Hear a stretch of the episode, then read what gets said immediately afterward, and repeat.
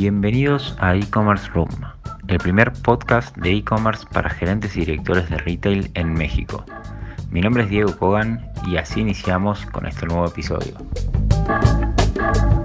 Mi nombre es Axel Den. Yo soy Pablo Altamira y también nos acompaña Matías Pozo Alonso y será un placer acompañarlos en este nuevo episodio de e-commerce room.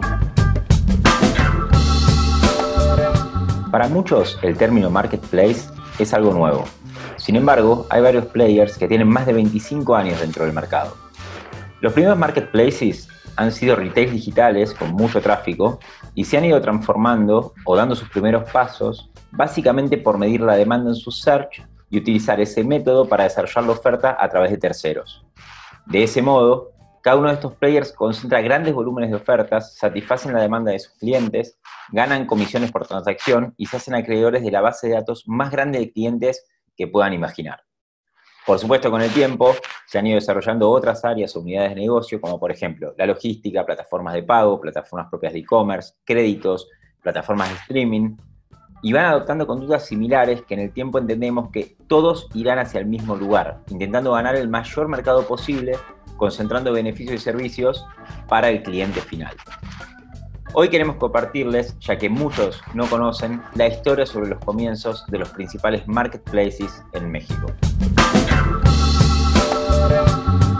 ¿Cómo nació Amazon? En el espacio de un garage en la ciudad más grande del estado de Washington, Seattle, un puente frío de 1994, Jeffrey Bezos decidió montar Cadabra, este fue el nombre con el que la empresa surgió luego de que su creador se comunicara con un abogado para empezar el proceso formal.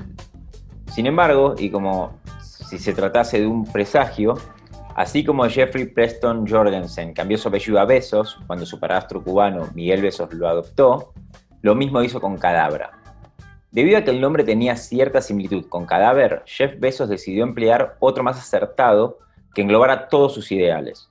De esta manera, y de acuerdo con el diario web Libertad Digital de España, su CEO eligió el nombre con un diccionario en la mano, empezando así por la letra A para encargarse de que siempre se ubicara entre las primeras posiciones de los listados alfabéticos, y el resto lo escogió inspirado en el río más grande del mundo, el Amazonas, porque su ambición era eh, puntualmente convertir a Amazon.com en la tienda online de libros más gigantesca del mundo, y vaya que lo ha logrado. Los primeros años de Amazon.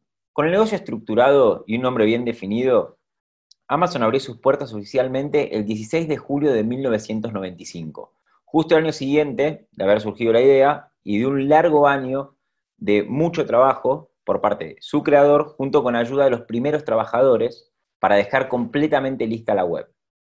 Quizá los primeros pasos eh, firmes y convincentes lo ayudaron a dejar huellas desde el principio o tal vez la certeza de que la tecnología cambia vidas. Lo cierto es que con tan solo dos meses de ser fundado, Amazon rompió fronteras y llegó a 45 países del mundo y todos los 50 estados de Estados Unidos. En 2002, lo que para cualquier líder podría significar un dolor de cabeza, para Bezos se transformó en una nueva oportunidad de negocio. El almacenamiento de grandes cantidades de datos, la protección y seguridad de la información y la responsabilidad de un rendimiento óptimo llevaron a la compañía a formar Amazon Web Services, el proveedor de cloud computing más grande en la actualidad, con 5.490 millones de dólares por ingresos del primer trimestre de 2018, lo que representa solo el 10% de las ganancias totales de la empresa. No contento con todo este éxito y enfocado en la premisa de que su compañía se centra en el cliente, en el año 2005 lanzó su programa de suscripción Amazon Prime, la cual consiste en el envío de productos comprados en su tienda online en un plazo máximo de 48 horas en forma gratuita, ¿sí? y lo fue creciendo al día de hoy con servicios como puede ser televisión en línea, música, películas, fútbol americano exclusivo en la plataforma, entre otros. Además de todas estas fuerzas de negocio, como si se tratara de hacer a Amazon omnipresente, Ingresó a competir en el mundo de la moda con más de 70 marcas propias de ropa para niños, bebés, hombres y mujeres, que van desde distintos estilos hasta grandes tallas. No obstante, esta gran historia de éxito es una lección de vida e inspiración para todos y nos enseña una vez más que, tal como lo manifiesta Besos, al final de nuestras vidas somos el resultado de las elecciones que hemos tomado a lo largo de ellas. Bueno, excelente, Dieguito. Yo les voy a contar la historia de Mercado Libre. Esta historia también comienza en un garage, pero en Buenos Aires, Argentina. Empieza en un garage, pero no como todos se lo imaginan. El fundador y presidente de Mercado Libre es Marcos Galperín, un empresario argentino que nació en 1971 y viene de una de las familias más adineradas del país. Planeó Mercado Libre en marzo de 1999 mientras trabajaba para obtener su diploma MBA de la Escuela de Negocios de la Universidad de Stanford, en Estados Unidos. La empresa, como les decía, empezó en un garage, pero como un símbolo de austeridad y no por necesidad, ya que la inversión inicial fue de 8 millones de dólares, y al año siguiente recibió otros 46 millones de dólares para expandir el negocio. Cuando Mercado Libre se lanzó al mercado, solo había un 3% de la población de Latinoamérica con conexión a Internet, se imaginarán que se encontraron con muchísimo escepticismo por parte de compradores y vendedores. El e-commerce era muy nuevo. El negocio comenzó con subastas por Internet. El foco estaba puesto en ese momento en productos usados y vendedores particulares. Pero a medida que el e-commerce evolucionó, el negocio de Mercado Libre fue migrando hasta convertirse en lo que es hoy, donde los principales vendedores del sitio son marcas, fabricantes y grandes retailers y prácticamente todo lo que se vende son productos nuevos. El pitch inicial de Mercado Libre era somos el eBay de Latinoamérica. Su misión era unir compradores y vendedores. Y desde un inicio no solo se inspiraron en el modelo de negocios de eBay, sino que también forjaron una relación muy estrecha con ellos. De hecho, a dos años de su lanzamiento, en octubre de 2001, Mercado Libre firmó un acuerdo con eBay mediante el cual eBay se convirtió en el principal accionista de la compañía y Mercado Libre tomó las operaciones de eBazar de Brasil. Ambas compañías se convirtieron en socias exclusivas para Latinoamérica. En noviembre de 2005, MercadoLibre.com adquirió operaciones de remate en Brasil, Colombia, Ecuador, México, Perú, Puerto Rico, Uruguay y Venezuela. Y en 2007 Mercado Libre logró ser una empresa rentable. Ese mismo año hizo su IPO en el Nasdaq, momento en el cual su valuación superó los mil millones de dólares, convirtiéndose en el primer unicornio tecnológico de Latinoamérica. A medida que Mercado Libre fue evolucionando, fue encontrando muchas fricciones en las transacciones de compraventa. Esto hizo que se dieran cuenta que no alcanzaba con unir compradores y vendedores. Para mejorar la experiencia era necesario intermediar en los pagos, en los envíos y en otras cuestiones que lo fueron alejando del modelo de eBay y acercando cada vez más al de Amazon. En 2016, cuando Mercado Libre ya valía 6 mil millones de dólares, eBay vendió todas las acciones que tenía la empresa. Algo que contrariamente a lo que muchos pensaban, no afectó en lo más mínimo a Mercado Libre. En 2017 superó en valuación a la red social Twitter y en 2020 se convirtió en la empresa con mayor valor de mercado de toda Sudamérica, alcanzando los 60 mil millones de dólares. Bueno, llegó el momento de conversar sobre eBay tratar de contarles resumidamente la historia del padre de todos los marketplaces. El 3 de septiembre del año 1995, Piero Midiar fundó en San José, California, la empresa Auction Web, Seguramente a la mayoría de las personas no le resulte familiar este nombre, pero si le digo que dos años después cambió por el de una empresa que hoy conocemos como eBay, la historia sería otra.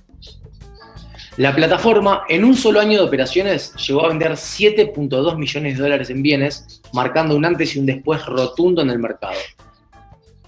En septiembre de 1997 cambió su nombre a eBay tras alcanzar varios hitos empresariales. Haber desarrollado uno de los primeros foros de sugerencias para generar confianza online, algo que hoy es fundamental en cualquier sitio de e-commerce. Habrá alcanzado su millonésima venta, que será recordado por ser un juguete de la serie infantil Plaza Sésamo, y que se lleven a cabo más de 2 millones de subastas dentro de la plataforma. La palabra eBay se hizo sobre la marcha cuando le dijeron que su primera opción de registro EcoBay ya estaba ocupada. Sin querer hacer un segundo viaje a Sacramento, se les ocurrió que eBay podría ser un muy buen nombre para esta compañía. En 1998, Meg Whitman futura presidenta de eBay, se incorpora a la compañía y apenas un año después la compañía marca su salida a la bolsa en el mercado tecnológico Nasdaq. En el año 2002, eBay decide comprar la plataforma de pago online PayPal, lo que mejoró en gran medida el potencial de la plataforma y permitió avanzar de una manera muchísimo más sólida en el mercado. Tras intentar primeramente competir con ellos, finalmente se hizo con la empresa fundada, entre otros por Elon Musk, por la pequeña suma de 1.500 millones de dólares. Esta empresa reportó y reportaría grandes beneficios a su matriz, pues solamente en 2014 su beneficio fue 7.900 millones de dólares, además de permitir un sistema de pagos más seguros y más rápidos para la plataforma eBay. A lo largo de los últimos años, el crecimiento de eBay ha sido imparable y ha llegado a superar en algunos casos a sus más directos competidores como Amazon. Actualmente eBay es el mayor centro de compra y venta en Internet, un lugar en el que se reúnen compradores y vendedores para intercambiar prácticamente de todo. Hoy en día es un mercado global y dinámico en el que hay a la venta a diario un promedio de 50 millones de artículos en todo el mundo se compran y venden artículos nuevos y de segunda mano en más de 50.000 categorías. El tiempo dirá si el foso, como diría Warren Buffett, sigue siendo suficiente para mantener su negocio a flote por más años sin verse afectado por grandes empresas como Amazon. Bueno, esto fue un poco la historia de eBay, resumida, es muchísimo más amplia y espero que les haya gustado. Ahora sí, llegó mi turno y les voy a comentar cómo comenzó Alibaba. En este caso, Jack Ma es el, fundador, es un profesor de inglés y jamás escribió una línea de código. Creó varias empresas con, con, sus amigos y cuando descubrieron Internet durante un viaje a Estados Unidos en los años 90 y cuando Amazon comenzaba a hacerse un nombre en el comercio por Internet, Jack Ma convenció en 1999 a un grupo de amigos chinos y extranjeros de aportar 60 mil dólares para montar una empresa de comercio electrónico B2B. El empresario la bautizó Alibaba simplemente porque el nombre era fácil de pronunciar en todos los idiomas, incluido el chino, pero también en referencia al célebre cuento de Ábrete Sésamo, pues la plataforma se jactaba de abrir puertas a la fortuna a las pequeñas y medianas empresas. ¿Y por qué el éxito rotundo de esta empresa, esta plataforma? Bueno, Alibaba eh, fue fundado en una época en que los ingresos de los chinos aumentaban como la espuma tras décadas de rápido crecimiento. Entonces, en un contexto marcado también por la digitalización, acelera totalmente, digamos, esta, esta industria. Y Alibaba es en el punto de encuentro de los consumidores cada vez más aficionados al doble clic y de los innumerables fabricantes de productos baratos que hay en el país. Entonces, obviamente vio una oportunidad y claramente está creciendo y creciendo y creciendo. Y hoy ya también sabemos que es el proveedor eh, del mundo, básicamente. Hoy China cuenta con la mayor población conectada del mundo, ¿sí? o sea, más de 850 millones de usuarios tienen smartphone esta hiperconectividad ha alimentado el enorme crecimiento de la empresa, que 15 años después de su fundación entró triunfalmente en, 2014 en la Bolsa de Nueva York. Eh, bueno, a ver, ¿qué hace Alibaba?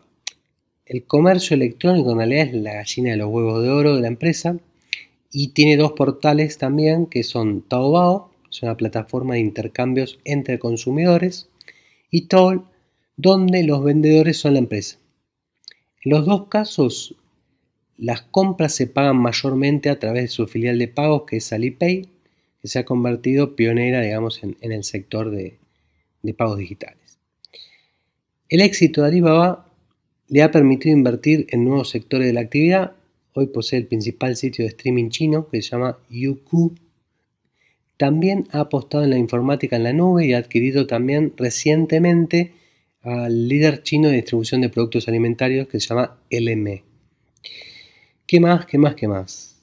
Eh, a ver, Alibaba es la mayor empresa china con un valor en bolsa de más de 477 millones de dólares, ¿sí? escucharon bien, voy a repetirlo por las dudas, más de 477 mil millones de dólares y es una, digamos, de las empresas mayores o mejores valuadas del mundo, aunque todavía está un poquito lejos de Amazon, que, cuenta hoy con más de 870 mil millones de dólares en su valuación. Pero bueno, Alibaba, cuya sede en Hangzhou, este, ¿sí? se, encuentra al este del país, es la ciudad natal de Jack Ma y hoy emplea a más de 104.000 personas en China y otro tanto en, todo el mundo. ¿sí? Verdaderamente es sorprendente lo que ha hecho Jack Ma.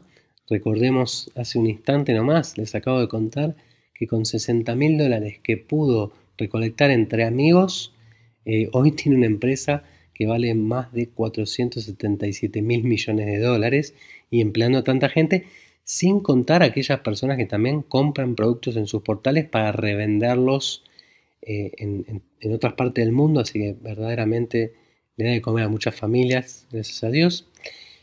En los últimos años, la empresa ha apostado por el mercado internacional, implantándose sobre todo en el sudeste asiático, donde explota la plataforma de comercio electrónico Lazada, y compite mano a mano, digamos, con Flipkart. Sabemos que existen unos cuantos marketplaces más, sin embargo, lo que queríamos es contarle la historia de algunos players relevantes. Como verán, no todos comenzaron en un garage, ni todos comenzaron de la misma forma, pero en e-commerce room creemos que todos van hacia un mismo lugar, que es tener o generar un ecosistema muy amplio de beneficios y servicios para fidelizar clientes y tener la porción más grande de una torta que crece día a día.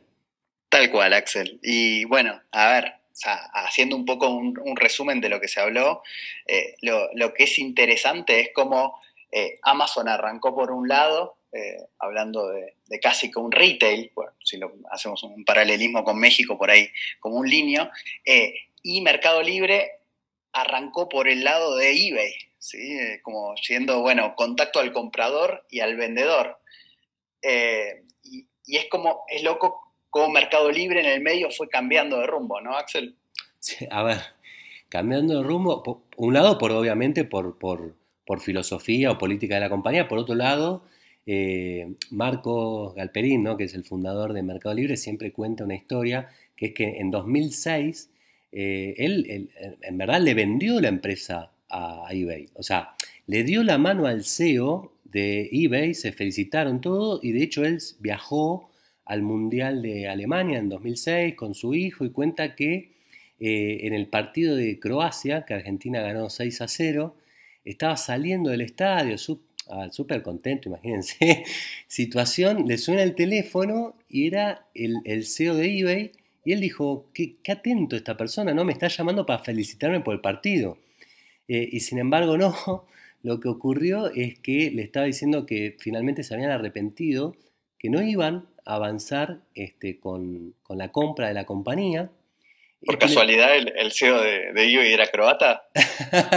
no, no, no, no en este caso, pero, pero bueno, eh, a ver, eh, evidentemente, no sé si el partido ahora tenía que ver, seguro que no, eh, pero, pero bueno, evaluaron eso y le dio esa noticia lo que hizo Marcos inmediatamente, volvió a Argentina, reunió a su equipo, les contó lo que había pasado y dijo, muchachos, a partir de ahora tenemos que cambiar el plan. Nuestro plan ya no es venderle la compañía eBay, nuestro plan es hacer que Mercado Libre sea rentable y lo lograron en menos de un año. Sí, sí, y no solo lo lograron, o sea, como, como salió en las noticias últimamente, Mercado Libre hoy es la empresa latinoamericana mejor valuada, 60 billones comparado con un eBay que vale 40. O sea, Mercado Libre vale bastante más que eBay hoy. Y, no, no es casualidad también, seguramente tuvo que ver con este cambio de rumbo. Es decir, en Estados Unidos estaban como Amazon y eBay, por un lado una juntando al comprador y al vendedor y no metiéndose tanto en el medio, y la otra, eh, sí, metiéndose mucho en el medio entre el comprador y el vendedor. Y, eBay o sea, se fue corriendo hacia un mercado más de cross-border, hacia, hacia algo eh, digamos, para encontrar productos más raros y Amazon eh, trabajando mucho la, fidelización con el cliente Y, en el medio Mercado Libre hizo eso, o sea, Mercado Libre lanzó como eBay, como copia de eBay para Latinoamérica, y poco a poco se fue dando cuenta que todas las fricciones que había entre el comprador y el vendedor era necesaria ir puliéndolas, y hoy, digamos, Mercado Libre está comprando y vendiendo productos, tiene, eh, digamos, centros de fulfillment propios, se está metiendo eh, cada vez más con la logística, y eso es muy Amazon, ¿no? Totalmente, y a ver, yo lo que me pongo a pensar, ¿no? Eh, es, hoy eBay estaría arrepentido de, haber, de no haber avanzado en la compra de Mercado Libre o el escenario para Mercado Libre hubiese sido totalmente distinto eh, si esa compra se hubiese concretado. Y otra anécdota que, es interesante también, que yo escuché varias veces de Mercado Libre, es que cuando, o sea, eh, obviamente eBay lo iba a comprar a Mercado Libre, pero eBay hace poco salió de Mercado Libre y era uno de los inversores más grandes de Mercado Libre porque fue el que lo ayudó a eh, posicionarse como líder en la región. O sea, hubo una compra que hizo eBay de una empresa en Brasil eh, que hizo que Mercado Libre se vuelva más fuerte. Entonces empezaron a juntar procesos y ver cómo eh, alinearse entre ellos muy fuerte. Y una de las cosas que, que hablaba Mercado Libre es que Mercado Libre tenía más foco en los compradores, en que haya cada vez eh, más compradores fidelizados y trabajar toda la parte del foco en el comprador, sabiendo que si hay compradores fieles que vuelven al sitio y quieren comprar, los vendedores iban a aparecer. Y por lo que contaban, el foco de eBay era completamente el diferente. Ponían mucho foco en el vendedor. Eh, entonces, eso era como algo interesante, de diferencias bastante estructurales de todos los marketplaces. Está buenísimo. Bueno, a ver, la verdad que es apasionante la historia de cada uno de ellos y, también cómo siguen sumándose nuevos marketplaces. Además, creo que podemos llegar a tener un episodio de 10 horas. Eh, sin embargo, bueno, no creo que. Eh, no, no, pero, además es interesante y obviamente se va juntando todo, como hablamos en algún otro episodio. Eh, digamos, como, como, no sé, si, si vemos de acá 5 o 10 años, cada vez Amazon y Walmart van a ser más parecidos entre sí de lo que son hoy, mucho más, casi inidentificables las diferencias. ¿Cómo, digamos, eh, cómo fue esa evolución? ¿De dónde apareció Amazon? ¿De dónde apareció, de dónde venía Walmart?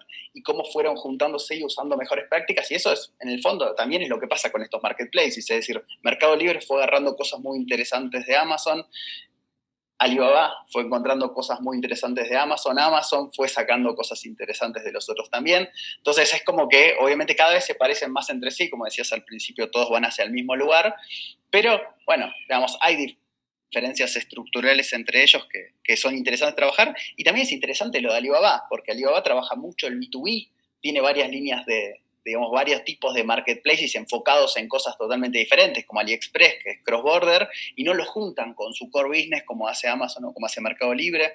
Entonces, nada, hay que seguirlo muy de cerca y, ver cómo esas estrategias van mejor o van peor. Hoy, digamos, el que tiene mayor valuación de mercado eh, es Amazon, o sea, es al, que los inversores más le creen, eh, pero Alibaba viene creciendo. Entonces hay que entender hacia dónde va Alibaba qué movimientos va haciendo y cómo va repercutiendo eso en el valor de la compañía.